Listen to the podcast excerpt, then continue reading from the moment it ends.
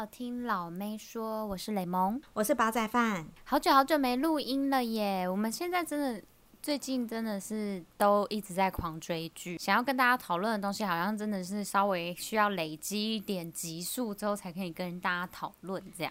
对，因为我们前阵子其实就一直讨论，想说要日剧还是韩剧，但因为我们有发现很多日剧也很好看，但是因为日剧实在播太慢，就只要一周一集，所以我们就想说，啊、感觉是要真的到了中尾段，然后真的不错，然后再跟大家讨论，就没想到我们的蓝调就就冲起来了。对，而且那个我们的蓝调啊，它其实因为它不是那个演。演员阵容其实蛮多的，他从预告就也是蛮豪华的。我们那时候一直没有想要开追的情况下，是因为因为他的每一个角色，他其实要诉说的故事其实很多。对。然后他的每一集呢，那每个小小角色大概都是带到一点点，带到一点点，所以就还没有办法跟大家对，就还没有办法跟大家一起讨论这样子。但是我们现在。距离我们就是看过的，已经到第八集了，就可以跟大家聊的东西的主要轴，多那个好多哦，好多哦，是有四对吗？对，差不多。现在要讲四对，对不对？嗯、好，我们今天就来跟大家讲里面我们的蓝调时光里面的四对情侣。然后朋友，对对对，是对呃一些亲情友情的部分。好，好，OK，我们的第一对要跟大家聊的，应该就是阿显跟那位，就是他们那个里面最有名的那个最多讨论度啦，未成年情侣。但我真的要说，就是好，我先讲我自己，就是 因为我在那边自我介绍，就是我很喜欢看高中青少年议题，就包含就那种欧美剧的什么性爱自修室啊这种高校。十八禁，所以其实，在他们，我记得他们前几集的时候，你记得他们有一次各自下楼去扶爸爸喝醉酒回家的时候，他们有在楼梯间偷亲一次吗？有，那时候我就觉得这一对值得期待，这一对应该会有伤。值得期待什么？因为你说他们即将搞事了，是吧？我没有想到未婚怀孕这一招，但是我那时候想说，哇，他们他们原来就算爸爸感觉好像是个世仇，但原来他们两个在一起哦，然后我就觉得好想知道这这对高中生的小恋爱故事。然后可是我，因为我那时候一直觉得那个女生很就是很看起来很高傲，哎，就拽拽的。对啊，我老实说，我那时候看到高中生这个结束之后，我有停看几周，因为其实我是被高中生这个有被吸引到，嗯、可是我知道就是他们的。主角就是申敏儿啊，李秉宪，这大家都知道，哦、所以我就想说，对对对，会不会他们的戏份很少？所以我要累积好几周在一起看。嗯、没想到后面他们就是一个大重点，就是跟对啊，他们直接是一个主题耶。他们而且他们主题有两集呢，我觉得很值得拥有，他们值得。对啊，不是他们那个真的事情搞太大了啦。啊，我们先讲讲，先想讲，你先讲讲你的那个想法。关于未婚怀孕这件事，不是，我觉得，我觉得是需要跟大家讨论，就我们两个来讨论一下，然后顺便看一下大家的想法。就是，你认为就是在这种渔村里面，就是乡村呢，如果是一对未婚，然后又是未成年，然后他们两个发生了这样子的事情，照理来讲，你比较偏袒，不是不是偏袒啦，你比较站在哪一边？就是你比较站在他们爸爸那一边，还是是站在小孩子？老实说，我看的当下我是站在小孩子那边，但我能体谅爸爸为什么这么气。但是我我不行，我跟你讲，我直接是。好，你先你先你先来来，因为应该比较多人会以家长的想法，所以你先讲。对，好，就是。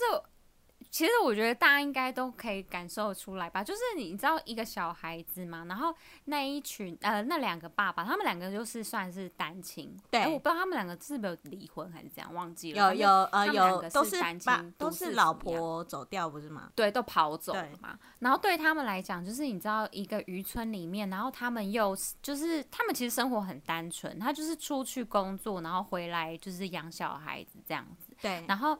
他的他对他的小孩子来讲，其实我觉得说实在的啦，他们的小孩子其实跟他们没有到很亲，因为他忙于工作，没办法照顾啊。对，然后然后他们的生活其实非常单纯。如果是我啦，我是在这一个生活环境下面，然后我突然遇到这种小孩的话，我真的会被小孩气死。就是我会觉得他他们这样子，说实在，我会觉得有点自私啦。可是我要就是我，因为我那时候一看到这个时候，嗯、我第一个跟雷蒙讲的想法是，我第一个领悟到的是，如果我以后有小孩，我绝对不要让我的小孩不敢跟我讲你怀孕这件事，嗯、因为我觉得他们两个出发点都是不敢，嗯、因为其实他们一开始是想拿掉的嘛，嗯、就是在听到孩子心跳声之前，可是你在前几个礼拜你根本听不到啊。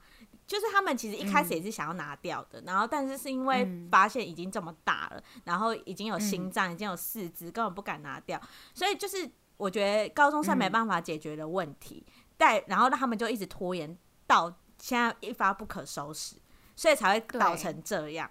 我觉得其实出发点就是孩子跟爸妈的沟通，但是因为当然我们也有讲，因为这两个爸爸就是很忙于工作。嗯然后加上他们就知道他们两个爸爸就是不和，他们不敢讲，嗯，所以我觉得其实家长也要负一一部分责任，你不能都是怪小孩子说怎样怎样怎样。哈，可是好，对我来讲啦，我会觉得就是小孩子这样子，他可能。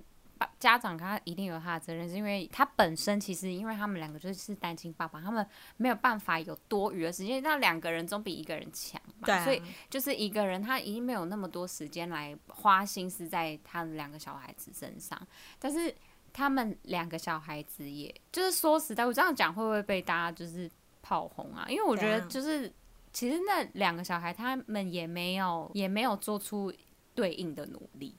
就是他们就是考很好啊，考试考很好啊，因为他知道说爸爸成绩方面啊，不是啊，他成绩方面他可以不让他家人担心，但是他们的关系其实就还是没有很好啊。对啊，他们，他们知道可能知道爸爸妈妈爸爸不是那种就是木，他们就比较木讷，管的不好意思，就是展现自己的感情。好，你看像是英珠的爸爸，他就是一个非常宠小孩的，可是英珠他的表现就是非常冷漠，对，所以就是所以他也没有想要让爸爸来管他。的那种感觉，可是现在出事情，他其实也不太想跟他爸爸讲。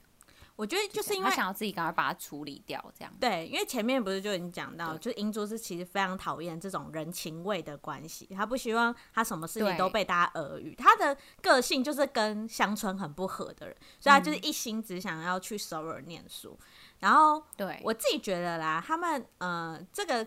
问题可以探讨到，就是关于性教育也是啊，就是我们也你看，爸爸也不敢跟他们讲性教育的问题，啊嗯、你看他们就变成可能搞不好真的是用错保险套，对对对，或是什么的，不相信，对，就是因为你你没有教嘛，所以才会演成这样。但我觉得不是爸妈的错，就是整个亚洲社会都是这个样子。然后我还要讲，就是我自己觉得，因为他们两个其实有自己做一个什么 Plan A、Plan B，不是吗？有说只、嗯、呃希望爸爸就是给他们一个房子，然后他们会一个去首尔念书什么的。嗯、然后爸爸不是很生气嘛，说什么怎样怎样怎样。然后我个人是觉得，呃，如果我是站在小孩这一边的话，就是爸爸你们一直说我们怎么样养你，怎么样养你，我觉得这是一个另类的情绪勒索。因为他们也不是自愿生下来，他们就是生下来，你就是要负责养我。因为妈妈走了，也是爸爸你们当初的事情。可是你们却用这个方式情勒我们，说我们现在这个小孩一定会养不好。就是我觉得这就是爸爸没有，可能爸爸知道说养小孩真的很辛苦。可是我觉得他们应该要跟他们讲的是说，我要多辛苦跟你们说，可是你们要这样做，我不会帮你们，那你们就这样做。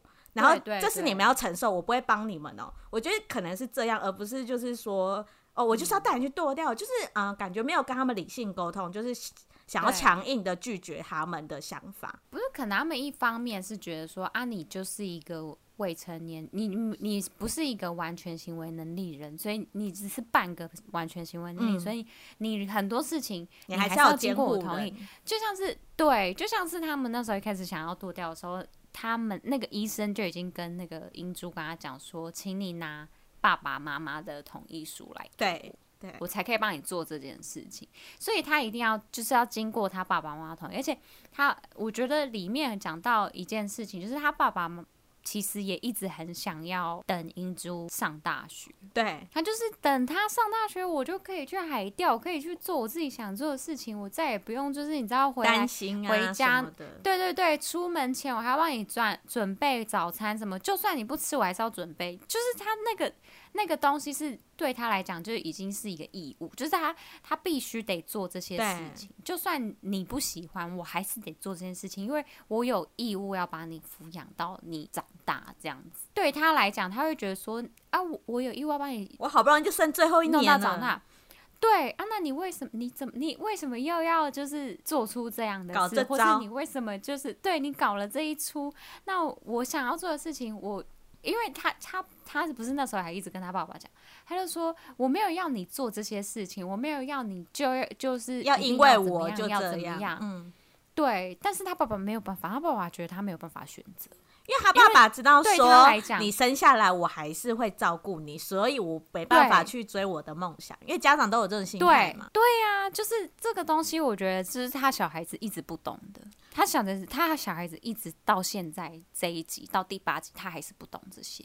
我觉得这是我可以很爸妈对爸妈的想法都是这样，对我可以很理解他爸妈的想法，不是他爸爸的想法啦，因为他爸爸真的就是他他没有办法，他也没有办法这样子说自己说好，我都不要管你，我都不要管你或什么之类的。他最后他还是有去学校，他也是听他学校的老师去跟他讲说，你就原谅他吧。但他还是不原谅，他不想原谅他。我觉得那个是他爸爸自己的选择，因为他爸爸就就已经他爸爸就已经跟他讲过了，我觉得这是一个心，就觉得说。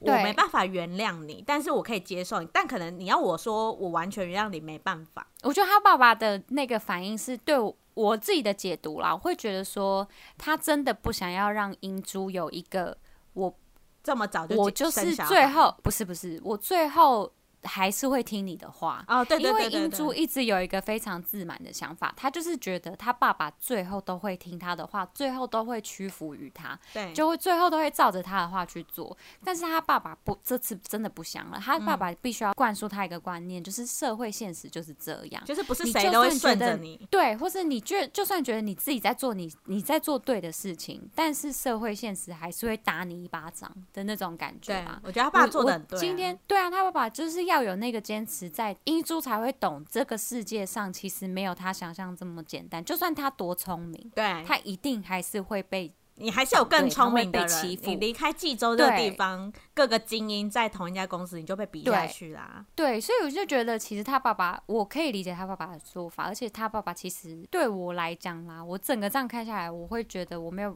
我对于。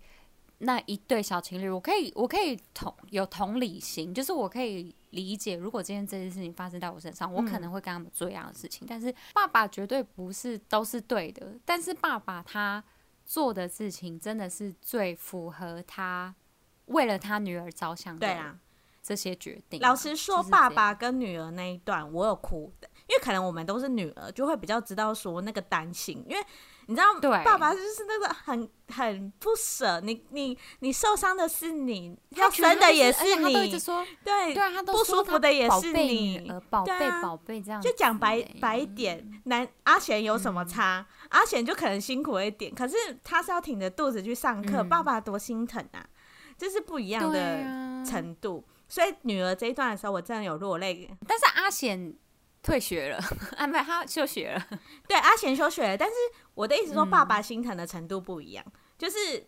虽然我们是说男女平等，但是女生还是比较吃亏的一方。老实讲，因为你要顶着那个肚子啊，女生就是带着那一块肉啊，对啊，而且你还要生产，你你生产完你要照顾的那一阵子也要休息啊什么的。那些东西不是睡个觉就会好了的这样子，对啊，也不是什么钱就能解决的事，就都不是。它就是一个你可以时时刻刻感受到他在旁边的那种。就像他不是说什么小孩踢肚子啊，你上课上到一半，小孩狂踢你肚子，你。你你要怎么办？就是我觉得他会遇到很多困难，啊、但是如果他们，嗯、我我期待他们后面还会就是小插曲播到他们，我希望可以播到他们出产，然后看就是爸爸的改变会不会觉得啊、哦、好可爱的孙子哦这样。然后我其实我想分享一个，就是我有看到网络上的一个影评，算影评吧，他就分享，他说其实很多未婚怀孕这个议题在韩剧里面或日剧里面，其实还蛮多人都有呃拍过，但是。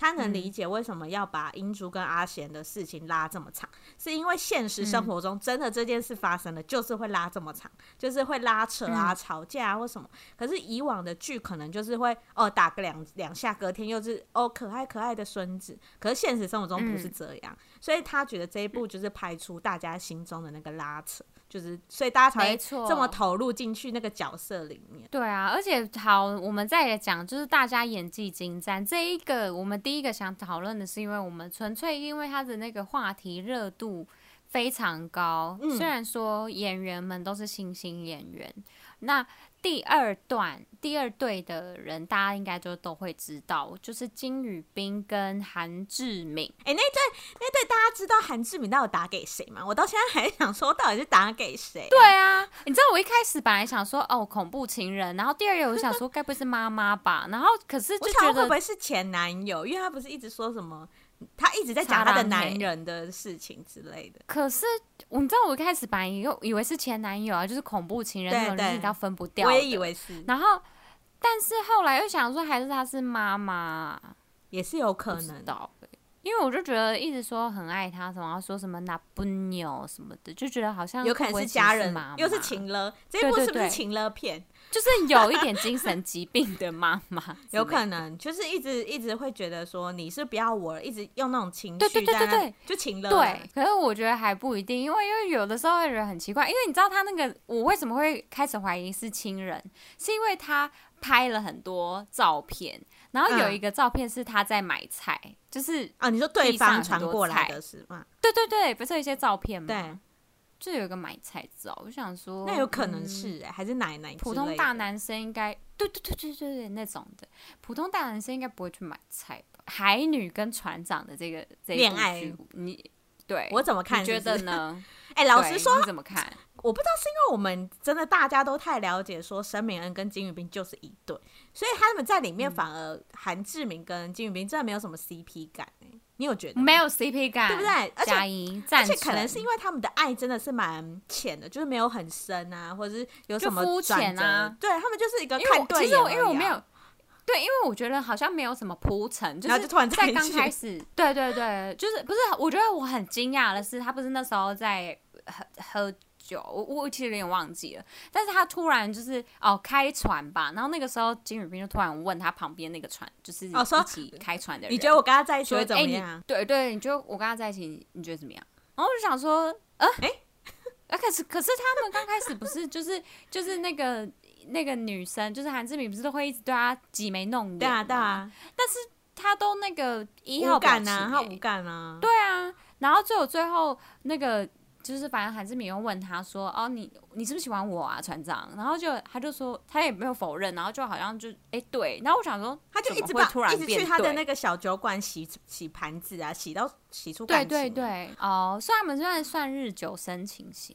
对，但是他们完全没暧昧的感觉，嗯、他们感觉就是真的很很像乡村之类的，就是那种哦还不错，你不错，那我们就在一起看看这样。对，就是很乡村感，我觉得很符合渔村，因为渔村好像是很容易就是你知道无聊无聊就 无聊好，那我们两个在一起，真的太无聊了。对啊，太无聊了，就想说哦，那好，不然就是反正你单身，我也我也我也没有结婚，那我们就在一起吧，对，就试试看。好啦，这一对就是好奇一下，说韩志明那个。之后会跟大家讲说传讯息的对象到底是谁？对，而且必须得跟大家讲一下，因为就是那个维基百科上面不是都会有写，就是大家每一个嗯、呃、Netflix 上面也有写来，就是每一集它的主题是什么，对对对啊、所以就是还有一就是到十四十五集的时候，嗯，就是那个韩志敏他们那边那一对 couple 里面就是有一个标题是写英玉和定俊还有点点点。就代表那一个人就会出现，了，哦，对，所以十四、十五集大家就期待一下，好不好？好，期待期待。下一组哈，我们要跟大家讨论，你想先讨论谁？可以先讨论申敏儿吧。申敏儿跟，因为他们的故事算是下，哎、啊欸，这周吧，五月七号就会上了。先跟大家讲一下，我觉得申敏儿这次她的演技没有不好，是其他的演员演技演太好了。所以以至于就是申敏儿之前把海岸村恰恰恰，我就觉得她就是饰演那个女主角的部分，我会觉得她真的超适合这一个角色的。嗯、但是她这一部真的让我会觉得好郁闷哦，因为她就是一个郁闷角啊。其实就是忧郁的，就是也不是说申敏儿演不好，是因为她这个角色太内敛，所以她也啊其他的角色都是外放，嗯、就是外显型的，对，所以就很明显会有一个反差。但是唯一可以就是。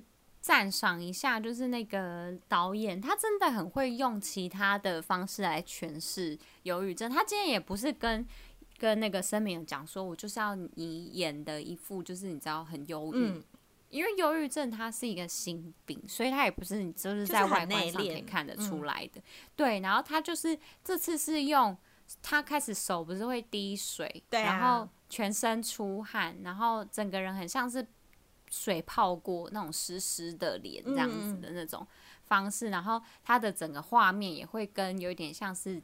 就是迷幻感、呃、溺水，对，然后有一点就是开始玄雾了，然后整个人就是很像是有泡在水里面的那种听不到的声音。我觉得那应该就是真的，因为我我们。两个都没有曾经很忧郁的情绪，但我猜应该就是忧郁症的人，可能真的的想法就会是呈现那样子的样子，嗯、所以他只是显现出来给我们看而已。而且他有演到一个，虽然我不知道是不是真的，但是我有听过我的一些朋友，嗯、他们真的很容易会陷在那个情绪里面而忘记时间呢、欸。就是他有一集是。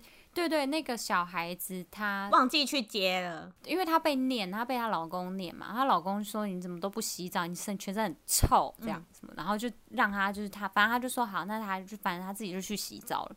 结果他洗完澡他出来，然后结果那个她老公来找她，就抱着小孩，他们就说，哎，啊你怎么还没有去上学？对啊，然后结果他就说什么去上学？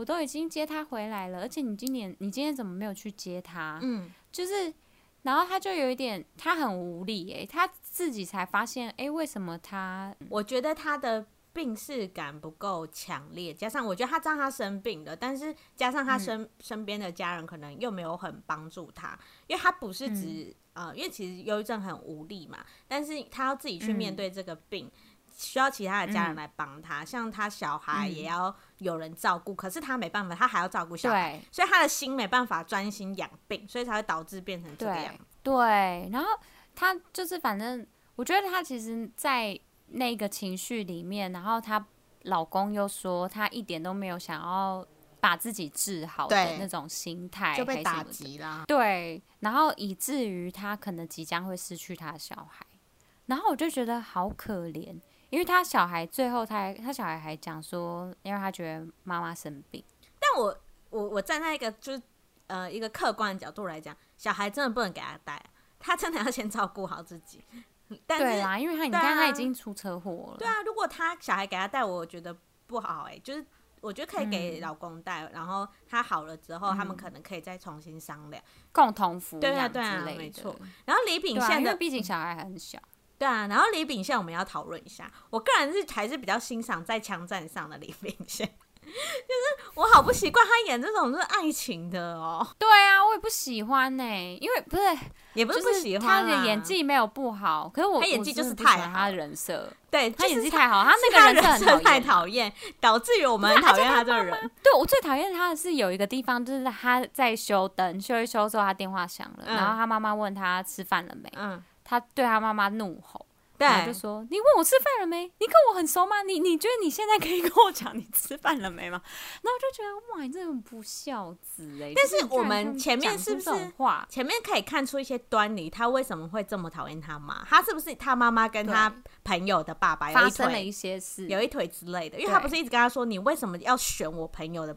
的家人怎么还是选我的朋友？他没有讲到谁，但是他有说，你为什么偏偏要选我朋友？所以我就觉得他可能年轻时真的是有发生过一些让李秉宪这个角色完全无法原谅的事情，嗯、才会导致他现在这么的痛恨他。哎、嗯，他不是一直说他是小妈吗？他是不是一直叫他小妈？对啊，所以我就觉得这个东西好像最后要到最后三集，对啊，要到最后三集才会知道，因为最后三集是在演那个东西跟他妈妈的事情。对，所以我觉得他们两个的故事真的是要保留，嗯、因为我觉得好像也不能单方面怪李秉宪这样。如果他妈妈以前可能真的很，你小小年纪，然后你目睹这一切的话，真的会很气耶。嗯，对啊。可是，可是为什么要到最后三集才讲呢？大家就是最讨厌李秉宪了。可是没办法，因为可能那个故事铺就是你讲完之后，前面他李秉宪没办法再让人家讨厌，他一定就是一直要有这个角色的个性啊，然后最后大家才能谅解。哦、那如果他中间就谅解了，你后面李秉宪要怎么演？要突然变暖男吗？就觉得就不用就不用演到李秉宪了啊！李秉宪怎么占那么多集呀、啊？没办法，他就是一个主打。你看他主演第一个名就李秉宪，他一定有塞钱。他就是老板呢，有什么好塞钱？他就是经纪公司老板，他是韩志明的老板。韩志明搞不好进来演还是李秉宪推荐的。好吧，也是。最后一对就是。我觉得这个这一部戏，我觉得演技最好、最喜欢的就是恩喜，就是那一个有钱大妈。她从她从第一集贯彻到最后一集，她才是主角吧？因为哎。欸 他真的很厉害，而且我觉得他有可能真的算是主角，因为只有他一直都有在线上，然后他又是有高中时期的他，啊、然后还有长大的他，他是贯彻全部剧的，老了的他。光那个高中生第一个发现怀孕也是他，他 什么东西他、啊、都大家也是跟他借钱啊，啊。然后李秉宪也不能忤逆他，只有申敏儿跟他没什么关系而已。对啊，然后那两个那个两个老的奶奶也都是常常相信他，陪他们去吃饭。对对对对对。然后金宇彬是他的那个请的员工，就是恩喜他的演技真的是好到我真的没话说。汉修我觉得就算，因为那个谁。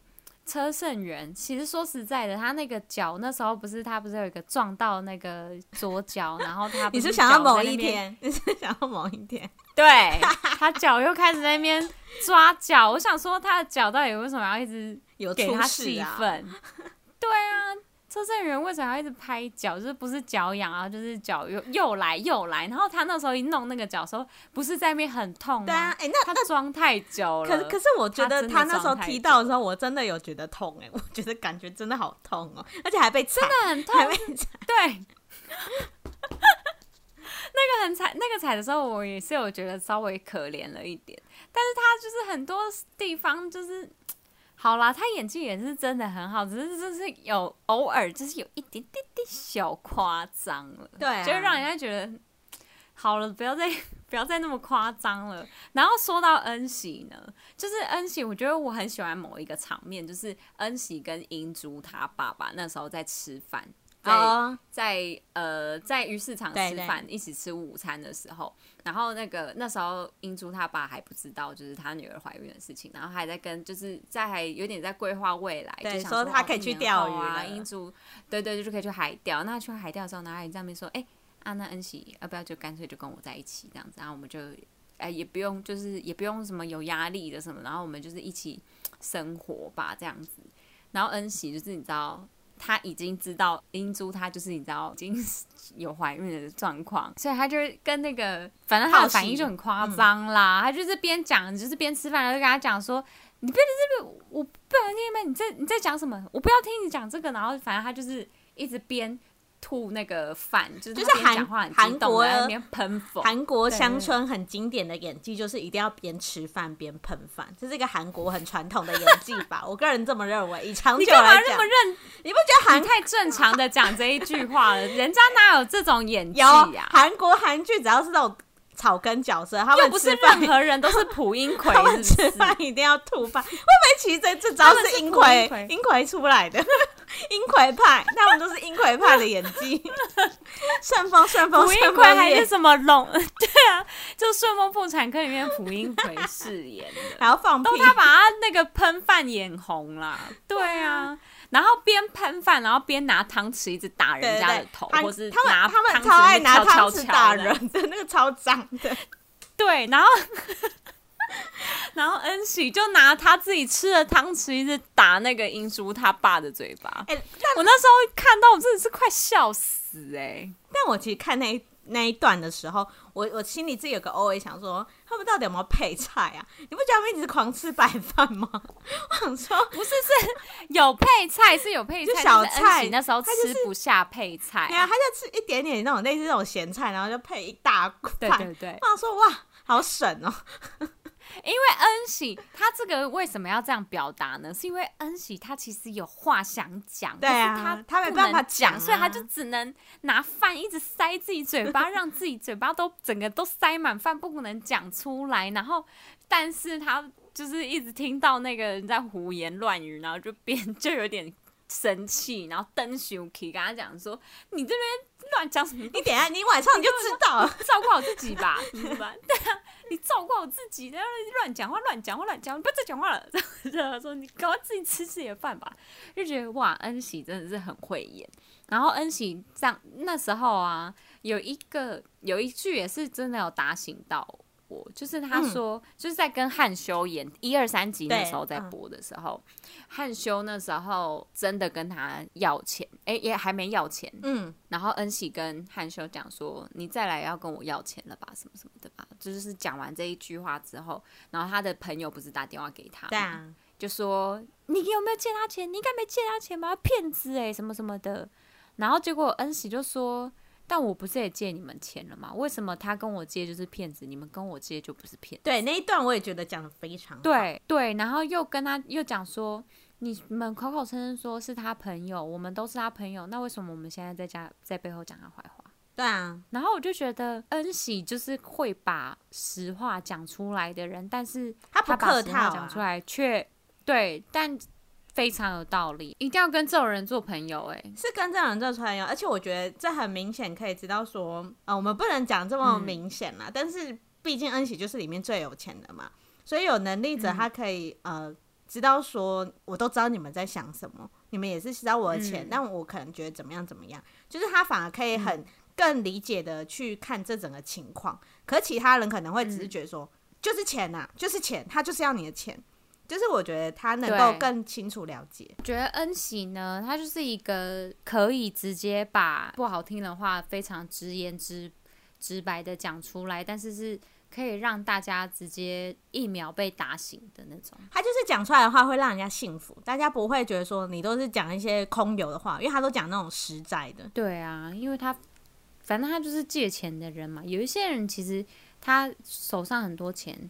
他想要借还是他不想借？其实他根本就随便啦，他其实都是随便。可是我觉得恩喜他是会看情况来借钱，他不会说哦，我就一定会借你，我钱很多，但我就一定会。而且他也不会夸大说自己很有钱啊，就是因为大家知道他有钱，但他其实表面看不出来，他很省哎、欸。你看他弟弟跟他借钱，他也是会很气哎、欸。对啊，而且、欸、其实我很佩服哎、欸，就是像恩熙这种女这种女生啊，嗯、她就是会直接。她很直言不讳的直接跟他讲说：“你，你是不是就是因为我很有钱，所以你才，所以你才怎样怎样怎样？就是她很很容易会讲出这种话，会让人家觉得，哎、欸，没有啦，我就是就是就是我真的会让很可能会让一些有利益，就是有一点那个你知道贪图他钱财啊什么的人接近他的人会觉得哦。”不敢接近。我觉得他的个性讲，我不知道你有没有听过，就有一句话就是很阿萨里，他就是很爽快，对觉得反正不合则来，就不合就这样，合就这样。所以我就一句问你，你是不是因为我钱？如果是的话，你就滚，有点像这个意思。对对对，我没有时间再跟你在那边瞎哈啦，我忙的要死。我就是很佩服这种人。对啊，就是他讲话就是很那样直言直往。我就跟你讲说，反正。反正你如果是看上我的钱，你就不用，你就不用跟我相处啦。但我是当你朋友，我就会，我就会帮你，是什么之类的。你是我朋友，我就帮你。但是你是我朋友，你误入歧途，我就不会帮你，是那种感觉。对啊，我觉得这才是真朋友啊。但我们也要讲到演郑恩喜的这个角色叫李正颖，他其实因为这部戏被台湾还蛮多媒体重新讨论，嗯、因为大家记得他其实就是演那个《寄生上游》里面的妈妈。那个管家妈妈，管家，嗯，然后他最近又演什么少年法庭啊？反正他其实真的是熬了很久。他今年已经五十二岁了，嗯、他熬了很久，然后这几年戏约突然暴涨，然后大家也看出他的演技，所以我觉得相信他之后就是会有更多就是那种草根角色。然后又又都会是找他来演。他在演《寄生上流》的时候，毕竟你知道那个管家怕桃子，对桃子过敏的管家。对啊，就是他真的演很好哎、欸，嗯、但他后来他那个《寄生上流》还是死掉了，是不是？我记得后面不是有就是在那个 那个花园里面大家乱杀一通。没有，他是在那之前死掉的。哦，真的、哦，我忘记了。就是他的老公，就应该算是他，就是那个一起陪他住在半，就是住在那个地下的。的那个老公，他就是因为那个管家就是跌倒，不是算跌倒，被推下楼，然后那个撞到头之后，他的头一直流血。